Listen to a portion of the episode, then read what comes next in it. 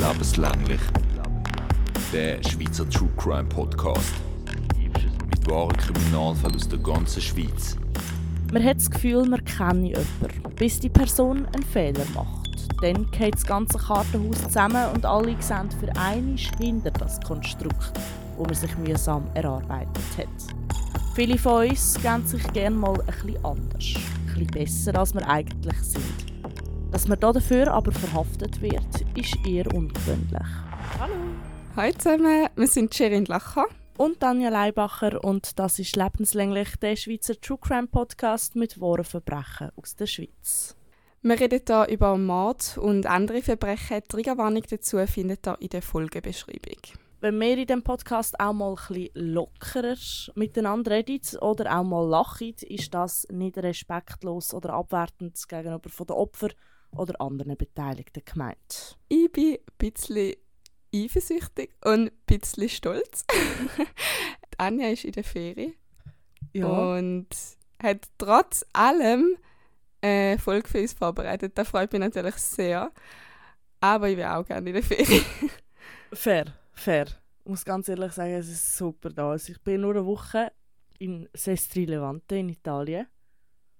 Und es ist heiß, es ist einfach immer schön Wetter, wir sind am Meer, es ist, es ist super. Und jetzt äh, hocke ich am Morgen früh mit meiner Morgenstimme, wie man vielleicht noch hört, in dem Ankleide Kleiderschrankzimmer mit Boiler und was weiß ich noch alles von unserem Airbnb, weil die Vögel und die Hunde da so laut sind, dass ich mich so musste abschirmen weil sonst die ganze Zeit im Hintergrund irgendwelche Vögel würden zwitschern oder Hunde würden bellen oder meine Kollegin irgendwo würde Kaffee rauslassen.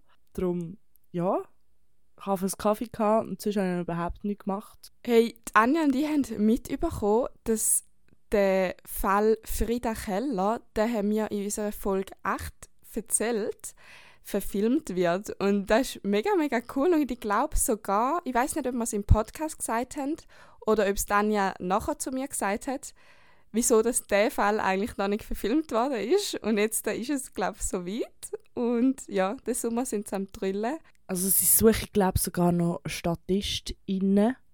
Falls also irgendjemand von euch in einem True Crime Film gross rauskommen ist das jetzt die Möglichkeit, sich zu melden und einfach ich glaube, ein paar Tage, zwei Wochen oder so, ist man dort am Set zum Drehen, oder wie ist das gegangen? Ja, Ende August, Anfang September ist es, glaube ich. Und ja, ich weiß ehrlich gesagt nicht, ob man den Tag durch oder am Abend oder wo auch immer dort müsste sein Aber ja, man kann sich irgendwie auf einer Online-Seite anmelden und dann äh, kommt man wahrscheinlich die Infos erst später über die genauen. Voll. Also vielleicht können wir es auch mal noch posten. Dann können sich die von euch, die sich dort wollen, anmelden oder bewerben, besser gesagt, ähm, dort bewerben. Ich finde irgendwie, das ist eine Erfahrung, die man eigentlich gemacht hat als Statist in irgendeinem Schweizer Film irgendwo weit, weit, weit, weit im Hintergrund irgendwie zu sehen sein und sagen, ich habe in dem Film mitgespielt. ja, voll. Ich war auch mal Statistin im Fall. Aber ich habe den Film noch nie gesehen. Ich weiß nicht, ob der jemals rausgekommen ist. Auch was? ein Schweizer Film. Film? Boah, ich weiß nicht mehr, um was es gegangen ist. Ich weiß nur, dass wir dort gestanden sind und haben müssen klatschen und jubeln. Dass wir zwei Szenen gedrillt haben. Eine, wo wir so draußen waren. Es ist eben in unserem Dorf gedrillt worden und darum haben sie wahrscheinlich auch Verein von unserem Dorf angefragt und wir sind dann so ein paar von unserem Verein dort hin. Und eben eine Szene war draussen mit Jubeln und mein Kollege, der eine hat noch so wie so ein Kameramann spielen oder ein Interviewmann spielen, einfach äh, so das Mikrofon oder die Kamera anheben. Aber sonst haben wir eigentlich nichts mehr machen und die haben wir, glaube ich, nochmal müssen klatschen und so. Ah, cool. ich, ich bin nur mal in einem, in einem Musikvideo dabei gewesen, wo irgendwie ein Kinderliedersänger bei uns in der Primar zu uns gekommen ist, mit uns irgendwie sein neues Weihnachtslied gesungen hat und dann ist das irgendwie aufgenommen und gefilmt worden und wir sind dann schlussendlich, glaube irgendwie in dem Musikvideo gewesen, das ist kein berühmter Kinderliedersänger und so. Aber irgendwie war es ein herziges Weihnachtslied. Gewesen. Aber ja, auf jeden Fall bin ich dort im Musikvideo. Gewesen. Aber ich würde sehr gerne mal in einem Film sein, vor allem irgendwie in einem True Crime Film oder so. Ja. Irgendwie die Leichen spielen. Ich würde sehr, sehr Ui. gerne mal einen Leichen spielen. Oder eine Mörderin. Aber bewegst du dich doch. Also, Ja, aber es, es gibt im Fall Leute, die spielen den Leichen. Also bei so Filmen, wo Leute sterben, oder besser gesagt auch bei so Serien, da kannst du nicht jedes Mal irgendwie eine Wachsfigur oder eine Puppe von einer Person herstellen und herlegen, sondern dort spielen echte Menschen spielen die Leichen. Und das finde ich so cool. Ich will unbedingt mal eine Leiche sein. So, danach geschminkt werden und dann so, das fände ich geil. Ja, Ja. ich habe im Fall mal einen auf TikTok gesehen, der hat irgendwie nur Videos aufgeladen, wie er eine Leiche spielt, an ganz verschiedenen Orten und es ist so gut gewesen. Mhm. Und er hat die ganze Zeit, glaube ich, so eine berühmte amerikanische ähm, halt Filmindustrie taggt, dass er mal in einem Film von ihnen wird mitspielen und der ist halt auch viral gegangen auf TikTok und ich glaube, er hat es dann irgendwie geschafft, um auch in einen Film reinzukommen, weil es wirklich so gut war. Aber ja, ich habe nicht mehr Ach, so weiterverfolgt, ich weiß jetzt nicht, ob es stimmt, aber er hat sich auf TikTok ganz viele so Videos postet. Alles klar, vielleicht sollte ich damit auch anfangen. Unser lebenslänglich TikTok-Account wird jetzt äh, mit leichen Videos von mir bombardiert. Ich liege einfach am Boden und irgendjemand soll mich filmen, wie ich am Boden liege. genau, gut. Ja, das ist doch gut. Sehr schön. Ja, ich habe noch eine kleine Frage. Und zwar, Anja, hast du schon mal ein illegales Hobby gemacht? Ähm, ja, also ich weiß nicht, ob das das ist wahrscheinlich eben noch nicht verjährt. Bin mir jetzt noch nicht ganz. Mal wahrscheinlich wäre es schon verjährt. Ich weiß nicht. Auf jeden Fall, ich weiß nicht, ob es gescheit ist, das jetzt da in der Öffentlichkeit zu erzählen, aber ich bin ja ziemlich, wie soll ich sagen, umweltaktivistisch unterwegs. Und vor allem früher noch viel mehr gewesen, weder heute. Also irgendwie so in meiner jugendlichen Rebellionsphase. Und dann haben wir, wir haben äh, so Hauswirtschaft gehabt, bei einer Frau, die eigentlich auch recht Ökotrulla war. Und die hat uns dann erzählt halt eben vom Containern. Ich habe dann wie gefunden, so, das ist ja eigentlich etwas Gutes, es ist etwas Tolles für die Umwelt. Und es ist irgendwo ein bisschen kriminell und verboten, so dass wenn ich verwünscht wurde, dass, äh, ja, weiß auch nicht, dass ich wie ein bisschen die Rebellin bin, dass ich gerne Sachen gemacht die man eigentlich nicht hätte sollen machen und darum bin ich Containern. Und das ist äh, meine kriminelle Vergangenheit. Falls man mich jetzt will verhaften für das, ähm, es gibt keinen Beweis. Ich könnte auch gelogen haben. So. Gut, dann sind wir froh. Wieso hast denn du schon mal ein kriminelles Hobby gehabt oder sonst etwas Kriminelles gemacht? Also, ein kriminelles Hobby, glaube ich, nicht. Mhm. Aber ich habe schon kriminelle Sachen gemacht. Zum Beispiel einmal, das ist zwar mega herzig, aber es ist schon eigentlich illegal gewesen. Ähm, und ich und meine Cousine, es ist irgendwie ein Bergrennen oder so bei meiner Cousine die gsi in der Nähe. Und dann, oh, ich weiß nicht, ob ich das da darf erzählen aber mal, ich glaube schon. Hast du Ich mehrere Cousinen? Ja, aber es kommt nur eine in Frage und sie weiß es und ja. Aber egal, wir sind ja beide gewesen. Für den Fall haben dann mega viele Leute bei ihnen parkiert, weil es einfach ein großer Anlass bei ihnen in der Nähe war. Und dann haben wir einfach, wie sagt man denn, einen Bussenkasten bastelt und ein Verbotsschild bastelt und aufgehängt im Nachhinein, wo die Autos schon parkiert sind und so Bussen verteilt von 5 Franken auf so selber geschriebene Zettel. Und wirklich, ich glaube, zwei Leute haben es dann gezahlt, aber wahrscheinlich mehr aus Herzigkeit oder Lustigkeit, weil sie halt gewusst haben, dass da Kinder sind. Und ja, und wir haben mega Freude gehabt. Aber ihr wäret gescheiter im Vorhinein schon hergestanden und hättet gesagt, wenn ihr hier parkieren wollt, müsst ihr 5 Franken zahlen. Dann hätten die Leute sicher 5 Franken gezahlt. Ja, aber sie sind schon da und wir haben doch Ach so, ihre erste Nachhinein Idee ist die Idee. Ja, genau. Grossartig. Die kriminelle Energie da. Finde ich super. Nein, Ist dass super. wir einen True Crime Podcast haben und kriminell selber sind. Nein. Ja, genau. Ich glaube, jeder, jeder und jede hat irgendwo eine kleine, eine kleine kriminelle Vergangenheit. Und wenn es nur irgendwie, ja gut, nein, Kaugummi klauen wäre schon grösser, als das, was du gemacht hast. Aber ja, irgendwo sind wir alle klein kriminell, glaube ich. Mhm. Und wenn wir nur schon schwarz gefahren sind. Auch wenn es nicht absichtlich ist. Wieso ich da eigentlich frage? Wir haben eine gemeinsame Kollegin, Tanja, die auch ein, ein kriminelles Hobby ausgeübt hat und da für uns, oder nein, eigentlich auch für sich selber, aber für uns auch ein bisschen filmen ist. Und mega, mega coole Bilder daraus rausgekommen sind, die wir dann auch noch auf Insta werden posten und ihr könnt reinschauen, weil es geht nämlich ums Thema Urban Exploring oder auch Urbexing genannt. Da ist, wenn du in ein verlassenes Haus oder einen verlassenen Ort gehst und ja, dort schauen gehst, wie es aussieht und dort ist meistens die Zeit einfach so stehen geblieben und da gibt es auch in der Schweiz so verlassene Ortschaften und wieso das illegal ist. Es ist eigentlich immer ein Hausfriedensbruch gemäß Artikel 100, weiß auch nicht was. Warte schnell, ich schaue schnell nach. ich würde das Ja. aber gerne genauso auf der Aufnahme haben.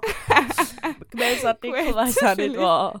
Gemäß Artikel 186 im Schweizer Strafrechtsbüchli. das ist halt, theoretisch sind die verlassenen Häuser immer noch Eigentum von jemandem und darum ist es ein Hausfriedensbruch. Aber in der Schweiz ist noch nie jemand dafür bestraft worden, weil es eigentlich so ein bisschen ein Graubereich ist, weil es ja niemandem mehr offiziell gehört. Mhm. Theoretisch wird es eine Freiheitsstrafe bis zu drei Jahren geben, aber es ist in der Schweiz wirklich noch niemand dafür verurteilt worden. Und es ist auch noch niemand vor Gericht gekommen, darum, ja. Voll. Also ich denke, es tut ja eigentlich auch niemandem weh, wenn man noch jemand hergeht, wo gar niemand mehr lebt, gar nichts mehr ist. Und ich meine, wenn wir aus Versehen, sagen wir, du, du gehst mit dem Hund laufen und der Hund springt in einen anderen Garten, dann ist ja das eigentlich auch irgendwo, wenn jetzt du noch mit reingehst in eine Garage oder so, Hausfriedensbruch in dem Sinn. Aber es würde dich trotzdem niemand dafür anzeigen in der Schweiz.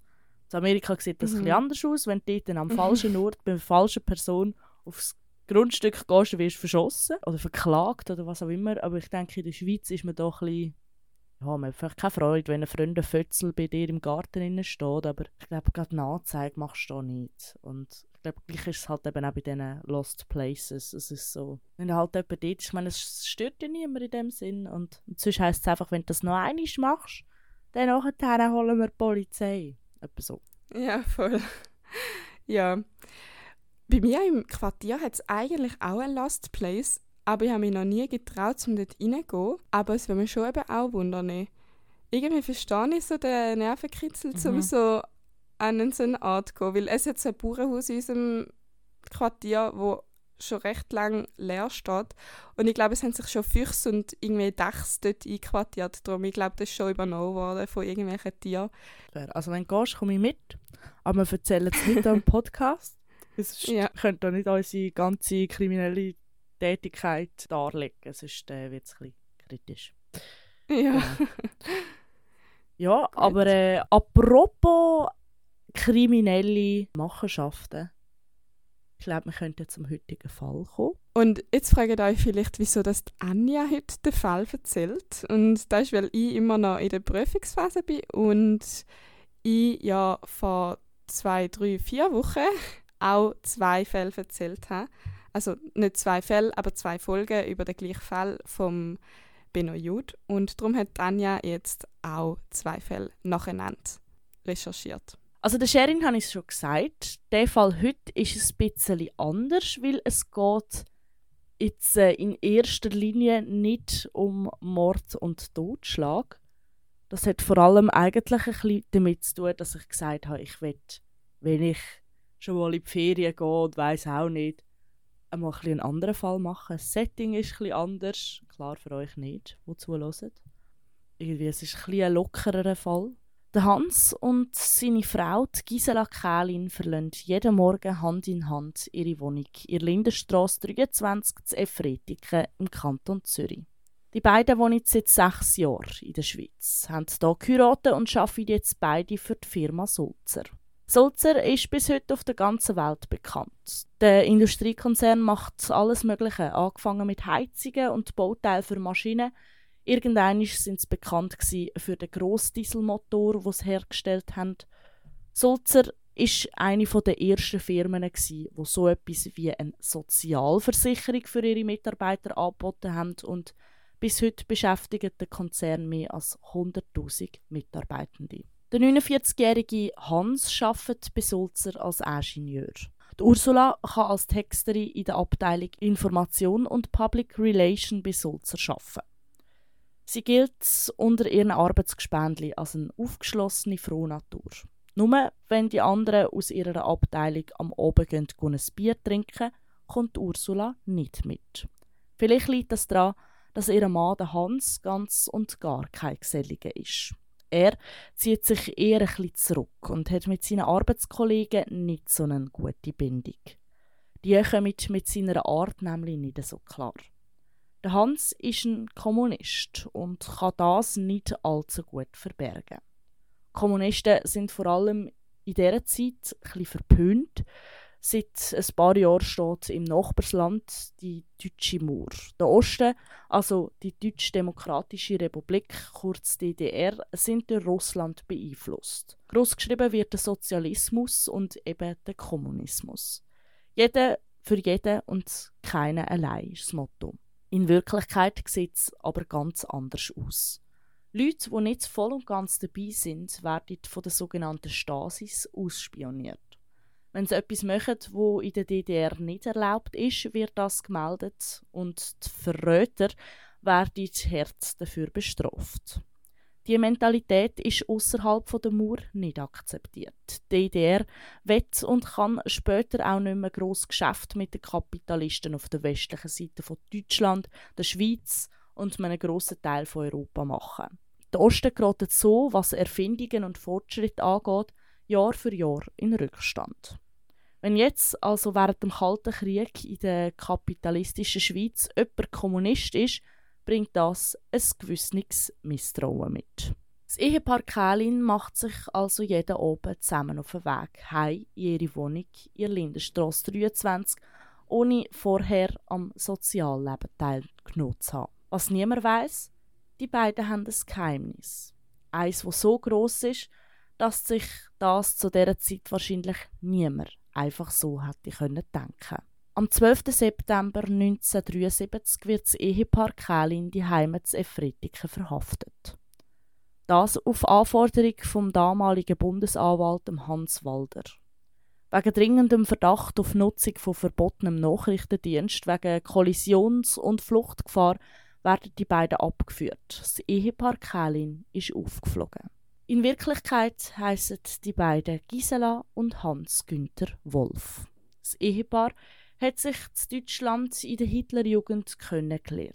Für alle, die in Geschichte nicht aufpasst haben, die Kinder, die im Zweiten Weltkrieg noch nicht genug alt sind für den Krieg, hat man in der Hitlerjugend geformt und trainiert. Für die Kinder muss sich das ein angefühlt haben wie Pfadi heute. Alle haben ein das Gleiche angehabt man ist zusammen etwas machen und alle sind irgendwo gleich gewesen. Egal wie viel Geld das man hat, egal wie man ausgesehen hat.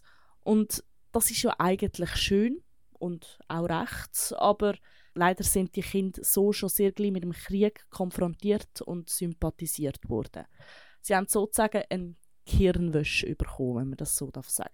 Der Hans Günther hat später auch an der Ostfront gekämpft, ist dann aber in alliierte Gefangenschaft gekommen. 1946 wird er wieder freigelassen und geht zurück auf Deutschland. Wo der Kalte Krieg, wo der Kalte Krieg ausgebrochen und Deutschland getrennt worden ist, leben der Hans Günther und die Gisela im Osten. 1949 heiraten die beiden. Er lehrt Schlosser und macht später ein Fernstudium zum Maschineningenieur. Sie schreibt für eine Zeitung und wird dort irgendwann sogar Chefredakteurin.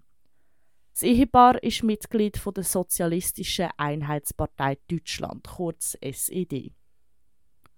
Die SED ist im Osten eigentlich die führende Partei. Anders als in der Schweiz gibt es dort keine Gewaltentrennung.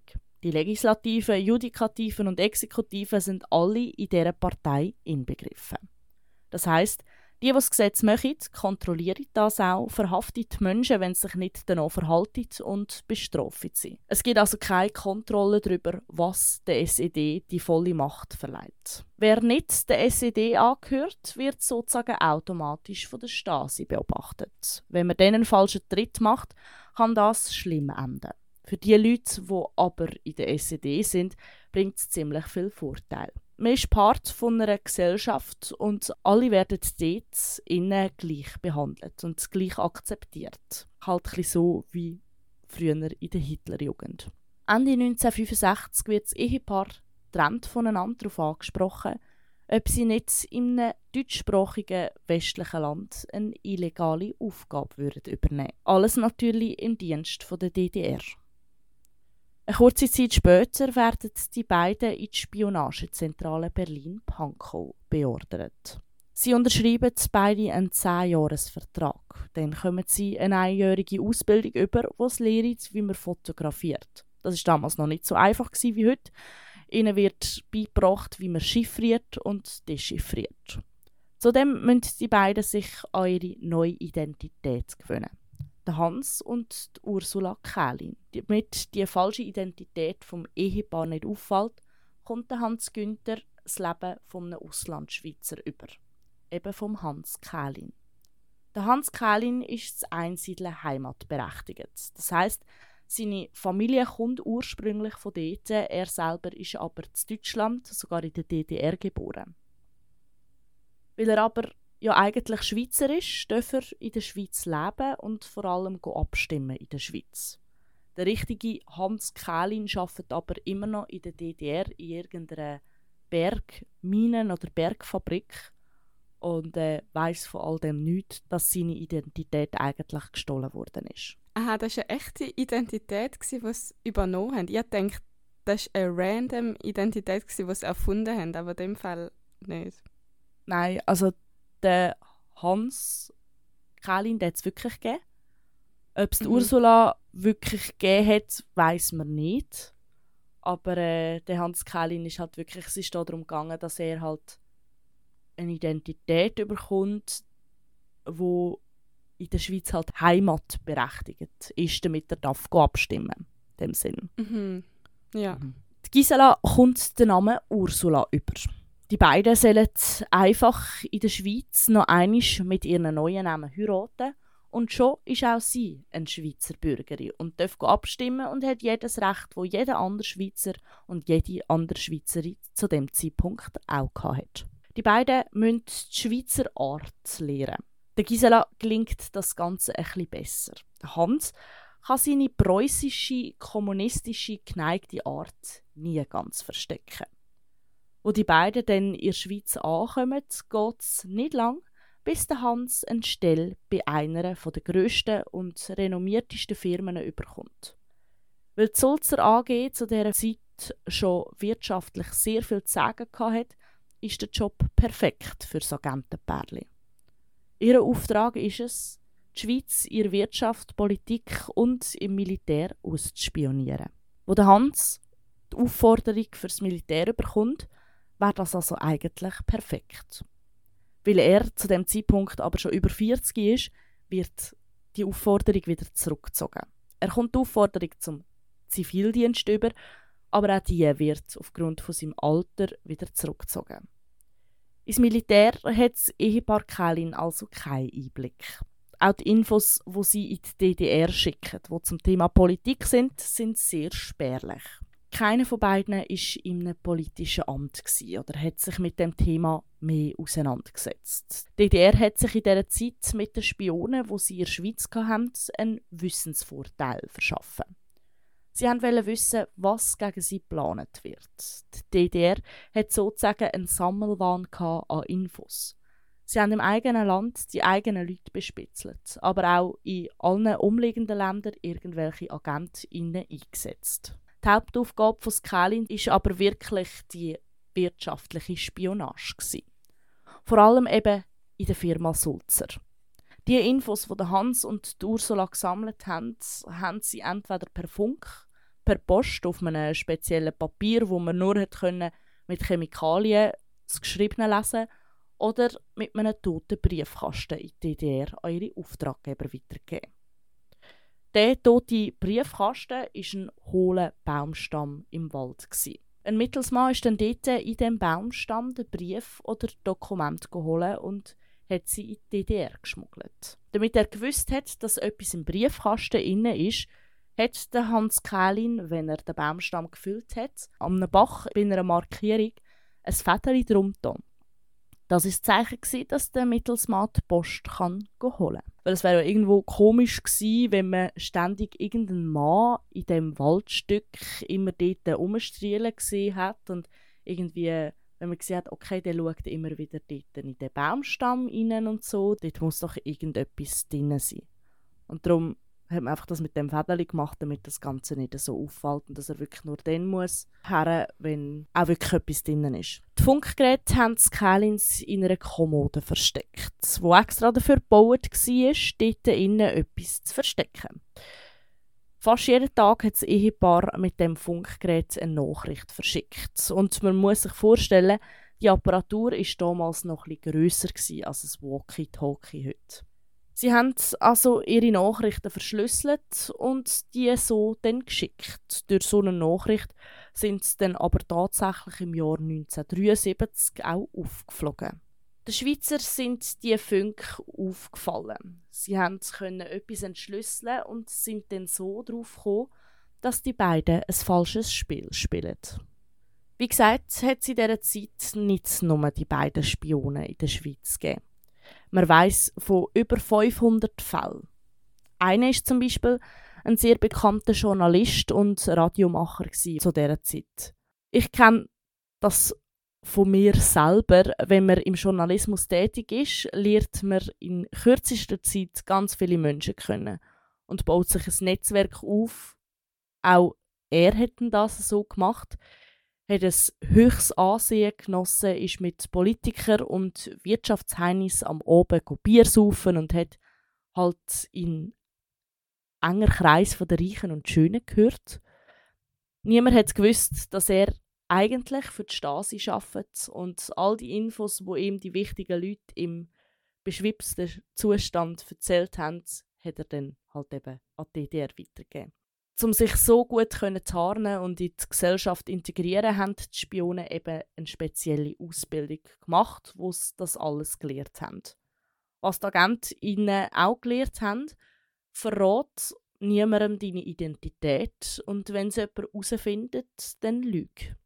Der Fall Kählin erreicht in der Schweiz grosse Aufmerksamkeit vom Bundesrat. Es werden außerordentliche Sitzungen einberufen und alle wichtigen Leute werden mit einbezogen. So kommt es dann schlussendlich auch, dass der Gerichtsprozess der Medien ausgeschlachtet wird. Das Agentenpaar leugnet ihren Auftrag vor den Richter. Sie behauptet, das Ganze sei nur ein Spiel und hätte nichts mit Spionage zu tun. Gelebt wird ihnen das aber natürlich nicht. Schließlich hat man ganz viele Beweise oder Indizien gefunden, die einfach darauf hinweisen, dass die beiden von der DDR beauftragt worden sind. Weil das Bärli nicht zugibt, dass sie Spione sind und auch nicht sagt, welche Informationen sie weitergegeben haben, kommen sie eine sehr untypisch hohe Strafe über. Der Hans Günther Wolf und Gisela Wolf werden beide zu je sieben Jahren Haft verurteilt. Was, was meinst du, findest du das viel, sieben Jahre Haft dafür, dass man eine falsche Identität hat und eine falsche Identität geschaffen und gelebt hat? Ja, sieben Jahre für das, dass man einfach eine andere Identität irgendwie angenommen hat und spioniert hat, ist meiner Meinung nach jetzt schon eher hoch, weil, wenn man beachtet, dass man bei einem Mord, wo ja meiner Meinung nach viel schlimmer ist, nur in Anführungs- und Schlusszeichen 15 Jahre überkommt, ist sieben Jahre für die Spionage schon eher viel.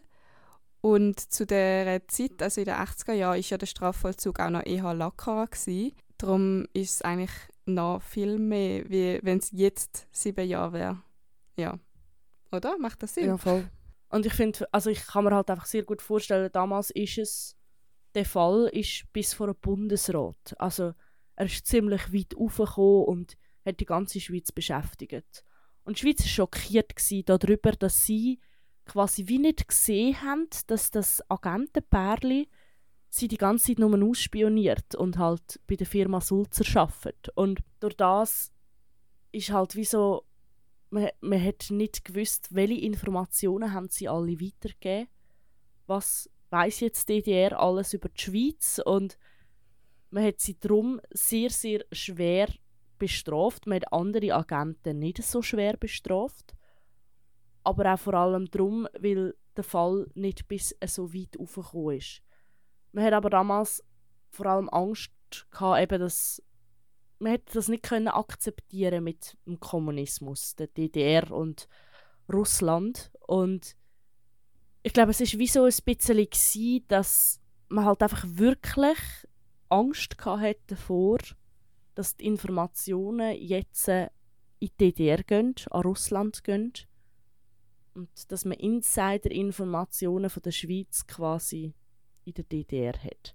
Man muss aber schlussendlich sagen, wirklich etwas gebracht haben die Infos, wo das Kalins oder halt das Wolfs ähm, in die DDR weitergegeben haben, wirklich etwas gebracht haben die nicht. Da hat auch irgendwie die Story, die du erzählt hast von dem Journalist, hat viel mehr Sinn gemacht, weil der hat ja wirklich Infos gehabt und ist auch an Infos angekommen durch die Connections, die er hat. Aber die Kalins ja, ich weiß nicht, haben jetzt nicht wirklich was gebracht. Auch so, wenn ich es jetzt ja. in der Geschichte mitbekommen habe, habe ich das Gefühl gehabt, ja. Voll, voll. Also es ist eigentlich, ich glaube, die Schweiz ist wie so ein bisschen in ihrem eigenen Ego betüpft gesehen. Aber äh, es hat so viele Spione gegeben in der Schweiz, eben über 500. Und die sind alle aus der DDR gewesen. und die DDR hat nicht nur in die Schweiz Spione geschickt, sondern in alle irgendwo westlichen Länder um die ausspionieren und zum, zum einen Mal haben sie Angst gehabt, dass die irgendetwas gegen sie planen. Dass irgendwann der Westen könnte den Osten angreifen oder so. Und zum anderen haben sie halt einfach wirklich, durch das, dass sie durch die Mauer so abgeschottet sind, haben sie ein Defizit an Forschungsvorsprung gehabt, in dem Sinn. Also viele Medikamente, die man dann irgendwann im Westen hatte, oder Erfindungen, hat man im Osten nicht gehabt nach dem Mauerfall angeschaut hast, wie hat ein Fernseher im Westen und wie hat ein Fernseher im Osten ausgesehen, dann ist der im Osten wirklich noch der kleine Kasten mit den Antennen, wo hinten dran irgendwie einen Kilometer Motor hatte, gefühlt. und im Westen ist man da halt schon viel, viel fortschrittlicher gewesen. und ein wegen dem hat auch der Osten so viele Spione ins Ausland und in die anderen Teile von Deutschland geschickt. Ganz alles müssen die beiden gefangenen Agenten jetzt aber nicht absitzen. 1978, also nach fünf Jahren, werden die beiden Agenten nämlich eingetauscht. Und zwar gegen den Peter Gross und seine Freundin Christa Feurich. Er war ein Koch in der Schweizer Botschaft in der DDR. Er ist aber eigentlich aus dem Westen gekommen und sie hat in der DDR gelebt. Durch das, dass er bei der Botschaft geschafft hat, hat er einen Diplomatenausweis gehabt, wo es ihm ermöglicht hat, mit seinem Mini Cooper über die Grenze zu fahren. Wo sich die beiden kennengelernt haben, geht es nicht lang, bis sie sich verlieben und zusammenkommen. Sie planen eine Flucht für Christa aus der DDR. Dafür leitet sie sich in den Kofferraum vom kleinen Auto und er fährt wie immer über die Grenze. Die Grenzwache könnte Peter und am Checkpoint Charlie lässt der Grenzpolizist die Schranken auf, dass der Mini kann durchfahren kann. Den Checkpoint Charlie kenne ich glaube sogar. Dort bin ich, ich bin einmal in Berlin und dort bin ich sogar schauen, glaube ja. Also es ist glaube auch eher ein bekannter Checkpoint so. Voll. Und er ist halt jeden Tag durchgefahren. Daher enden die Leute können immer so, ja, ja, fahr du durch. Und darum war es eigentlich kein Problem gewesen. Er hat das mit der Christa auch schon vorher mal einmal gemacht. Gehabt. Ist vorher mit ihr schon mal über die Grenze gekommen. Sie ist dann aber wegen der Familie und allem wieder zurück. Also sie, er ist normal mit ihr wieder retour. Und wusste dann das halt wirklich wachen zum Flüchten. Eben hat auch der Grenzpolizist Schranken aufgelassen noch innerhalb der Grenzen kommen dann aber mehrere bewaffnete Männer und zwingen den Peter den Kofferraum aufzutun. die beiden werden verhaftet. Sie müssen dann dort ins Gefängnis in der DDR. Sie gelten als Verräter und haben halt eben flüchten. Das ist zu dieser Zeit sehr, sehr schwer bestraft. Andere Menschen, die versucht haben zu flüchten und versucht haben, zu Fuß über die Grenze zu kommen, sind zum Teil verschossen worden. Ja, da über die Mauer sind ja auch die meisten verschossen worden. Oder von der, Genau. wie sagt man, Mine oder so, die es im Boden hat. Kann das sein? Ja, also es hat zum dem Tag, ich bin mir wegen der Mine nicht sicher, aber es hat sicher so Selbstschusswaffen gegeben, Mhm. die automatisch geschossen haben, wenn jemand durchgesäckelt ist. Und es gibt mega viele Filme darüber, über irgendwelche Leute, die aus der DDR haben wollen flüchten. Der Ballon ist zum Beispiel einer, wo sie Mhm. mit einem Heißluftballon flüchten. Mega emotionaler, mega schöner Film. Genau. Und die beiden, also der Peter und Christa, die kommen jetzt eben ins Gefängnis, weil sie nochmal Glück haben, dass sie nicht verschossen werden. Das ist mehr so ein, ein Arbeitergefängnis eigentlich. Und sie müssen, müssen dort arbeiten und sind aber halt eben in Gefangenschaft. Im Tausch mit dem Ehepaar Wolf können die beiden dann in die Schweiz und dort wieder frei leben. Also das heißt quasi die DDR hat ihre Agenten zurückgewählt und hat dann wie gesagt, ja, der Koch von der Schweizer Botschaft und seine Freundin, die tauschen wir gegen das Ehepaar Wolf. Das ist eigentlich gang und gäbe. Das sieht man auch heute noch viel, wenn irgendein Land irgendwelche Schweizer oder Amerikaner oder was auch immer gefangen nimmt. Ich es aus berechtigten oder unberechtigten Gründen. Die Leute fordern dann meistens einen Austausch mit irgendwelchen Gefangenen. Ähm, das passiert viel, zum Beispiel in den USA, wo irgend vielleicht der Geheimdienst irgendwelche andere Agenten von sagen wir Russland, China, wo auch immer gefangen genommen hat. Und die haben dann einfach irgendwelche Amerikaner gefangen, damit die Amis sozusagen ihre Agenten wieder freilassen. Und so war das auch ein bisschen da. Gewesen. Nur, dass halt wirklich in beiden Fällen jemand eine Straftat begangen hat, obwohl ich muss sagen, aus der DDR wollen zu flüchten, ist meiner Meinung nach keine Straftat. Ich habe auch, als ich in Berlin war, sind wir an der Mauer, oder wo sie früher noch war, vorbeigelaufen und dann hat so einen Abschnitt, wo so wie so ein Museum ist, aber verrissen und du kannst so draufdrücken auf so Knöpfe und dann kommt so ein Ton und dann erzählen die Zeitzeugen, wie ihre Story war. Zum Beispiel eben Leute, die probiert haben zu flüchten oder Leute, die eine enge Person haben, die probiert hat zu flüchten und dann eben irgendwie gestorben ist oder was auch immer. So Sachen und das war mega spannend. Gewesen. Gehen auf Berlin. Nein. Keine Ja. Ja. Ja. Unser, unser sozusagen True Crime-Tipp ist, geht auf Berlin, geht das Zeug anschauen. Genau. Ja. Ich weiss, der Fall, der Fall heute hat jetzt äh, sehr viel mit Deutschland zu tun gehabt.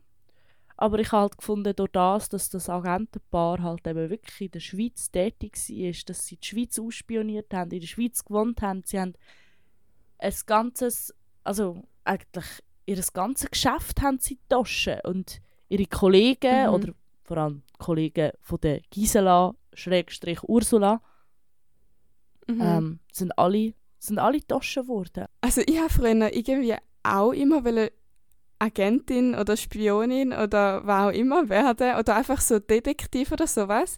Aber ich glaube, das ist mega krass, wenn du wirklich das Leben hast, weil du hast keine richtigen Kollegen, musst alle täuschen, bist allein irgendwie, hast nicht so richtige soziale Kontakte, bist nicht deine eigene Person, sondern musst die ganze Zeit schauspielern. Wenn du in einem Film oder so mitspielst, bist du während dem Film Schauspieler und nicht dein ganze Leben ist ein Schauspiel. Also weißt, das ist schon krass. Ja. Ja. Ich kann mir auch sehr gut vorstellen, dass es wahnsinnig schwierig muss sein, die ganze Zeit die falsche Identität aufrecht zu erhalten und einfach Du Mhm. darfst niemandem erzählen. Ich meine, ich bin so schlecht im nicht erzählen. Ja. Also, ich weiß auch nicht, es ist so, wenn ich etwas erlebt habe und vielleicht ist eine andere Person da auch noch involviert. Und ich, ich verspreche, nein, ich sage es niemandem. Oder wir haben das Übereinkommen mit, wir sagen es niemandem. Danach erzähle ich das dir, ich erzähle das irgendwie noch sieben anderen Kollegen und sage aber allen, aber das dürfte niemand wissen. Hä? Und das Ja. irgendwie, was soll ich, kann es einfach nicht für mich behalten. Das sind Sachen, die will ich dir erzählen und weiß auch nicht. Und Darum, das wäre, glaube ich, kein Job für mich. Ich kann nichts für mich behalten. Also mal, ich kann Geheimnisse von anderen Leuten kann ich für mich behalten, aber ich glaube, meine eigenen Geheimnisse kann ich nicht für mich behalten. Darum keine Chance. Ja, genau. Bei mir ist es auch so. also, ja, einfach alles kommen meine Kolleginnen eigentlich mit über drum, ja. Außerdem, es ist wirklich. So etwas, wo von jemand anderem ist, was ich nicht darf weiter erzählen Ja. Ja, genau. Also ich glaube, ich würde niemals den anderen ihre Geheimnisse weiterverzählen. Aber selber, ich muss so Zeug jemandem erzählen. Ich kann das nicht für mich, so weiß auch nicht, das frisst mich von innen auf. Da denke ich so, ich wollte mir doch mit jemandem darüber reden. Und äh, ich wollte das jemandem Ja. erzählen, aber ja. Ein Fazit, wir wären keine guten Spioninnen. Fair. Fair, wir wären wirklich keine gute Spioninnen. Weil wir müssten es auch hier erzählen. Wir würden es wollen hier erzählen. Weil Ja, wir dann, uh, True Crime Fall, Achtung! ja voll. Eu, unser Leben, unser Leben als Spioninnen. Ein Daily Vlog. Und Ja.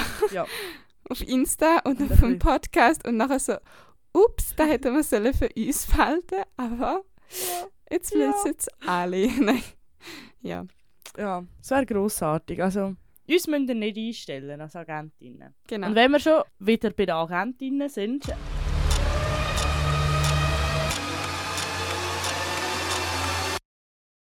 True Crime Tipps. als erstes mal das Buch von Erwin Bischoff. Das heißt Verräter und Versager, wie Stasi-Spione im Kalten Krieg die Schweiz umwanderten. Das Buch ist für alle, die sich für die Spionagethematik interessieren. Anhand von 13 verschiedenen Fällen hat der Autor ähm, da beschrieben, was die Spione gelebt haben, oder besser gesagt, wie die gelebt haben und was die für Infos weitergegeben haben, was das für Auswirkungen auf die Schweiz hatte, etc. Und unter anderem ist dort auch der Fall Kählin dabei und es ist der Fall dabei von dem Journalist, wo ähm, sehr gut vernetzt war. Also falls ihr noch ein bisschen mehr Agenten-Stories wollt und ein bisschen mehr hinter das Agenten-Dasein schauen, dann kann ich das Buch sehr empfehlen. Und mein zweiter Tipp für die, die keinen Bock haben zum Buch lesen, ist die SRF-Doku «Schweizer im Stasi-Knast». Dort wird die Geschichte von Christa und dem Peter nochmal genauer erzählt. Und auch Stasis und DDR werden dort nochmal genauer angeschaut. Also für die, die die Geschichte noch interessiert. Ich bin mega Fan geworden von solchen Dokus und habe immer das Gefühl, irgendwie habe ich jetzt schon alles gesehen, was man auf SRF Play zum Thema True Crime kann schauen kann. Aber irgendwo taucht immer wieder irgendetwas Neues auf und ich denke so, wo ist denn das wieder Herzkrochen bekommen? Ist denn das etwas Neues? Und nein, es ist nichts Neues. Es ist einfach so viel Zeug drauf, wo ich am allerliebsten alles würde auffressen Und äh, zu allem würde am liebsten eine Folge machen, was natürlich nicht geht, weil sonst müsste ich wieder 27 Folgen gleichzeitig bearbeiten. Ich kann die Doku «Schweizer im Stasi-Knast» sehr empfehlen. Vielleicht schaut ihr noch mal in Geschichtsbücher rein, von irgendwie von der, wann hat man den Kalten Krieg durchgenommen? 8., 9. Klasse oder so. Weil ich finde, im Nachhinein, wenn man älter ist und schon ein bisschen mehr weiss, sind die Geschichtsbücher immer viel aufschlussreicher, weder wo man damals in der Schule gehockt ist und den Bums hat müssen lernen. Voll. Vor allem, So. wenn man sich jetzt wirklich für den interessiert, dann geht das Wissen auch viel einfacher in den Kopf rein, wie wenn man sich halt dort mal gar nicht für den interessiert hat und einfach hat müssen lernen. Damals hast du es einfach für die Prüfung gemacht und heute ja, machst du es vielleicht, weil es dich wirklich interessiert, weil du wirklich etwas willst über Geschichte erfahren. Hey, und auf Spotify könnt ihr im Fall ab jetzt, also nein, schon länger, aber wir haben es auch noch nicht so lange her herausgefunden, dass wenn ihr eine Folge von uns hört, kommt unten, wenn ihr ein bisschen runterscrollt, so Feld, wo steht, wie fandest du diese Folge? Und dann kannst du auf Antworten klicken und grad direkt auf Spotify uns antworten, wie das ihr die Folge gefunden habt.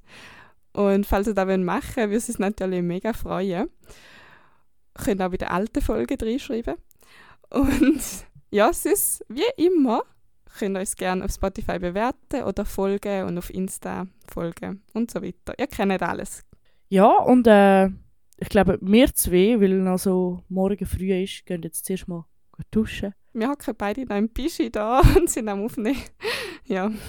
Und mir tut langsam ein bisschen mein Viertel weh. Ähm, ich habe recht in einer lustigen Position, weil ich in dem kleinen Räumchen, wo ich da mich eingepfercht habe, mit einem Hund und Vögel nicht gehört. Ich habe recht wenig Platz. Und Mhm. Sherin hat jetzt da die ganze Zeit meine blotten Beine von unten müssen anschauen während dem Aufnehmen. Ja. Ja, super, gut. Und mit dem Bild äh, würde ich sagen, macht's gut. Ja. Tschüss Ja. zusammen. Tschüss zusammen.